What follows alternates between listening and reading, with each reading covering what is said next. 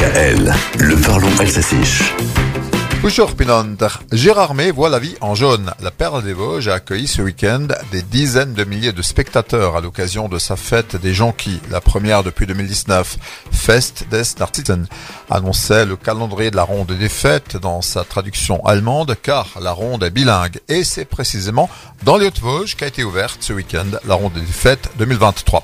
En alsacien, on dit aussi Narcisse au féminin donc pour le narcisse jaune ou jonquille comme on dit. On utilise aussi Firstblume et peut-être Osterkloga. Toujours est-il que cette fleur venue de nulle part, comme le dit le petit prince de Saint-Exupéry, ne faisait pas le bonheur jadis des agriculteurs, rapporte-t-on. Quand on accueille une, il en repousse dix.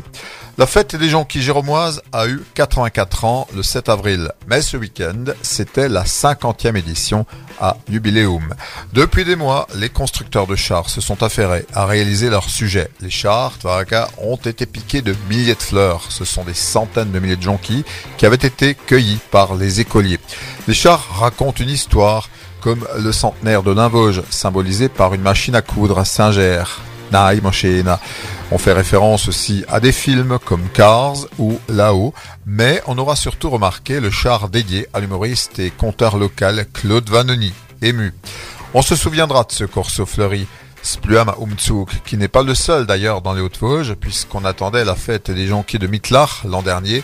Elle a été annulée en raison de la crise sanitaire. De Mittlach, Kapsterfer, à on a remplacé la fête par un sentier des jonquilles en 2022.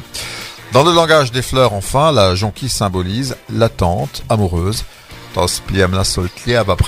C'est aussi la fleur de la fête des grands-mères.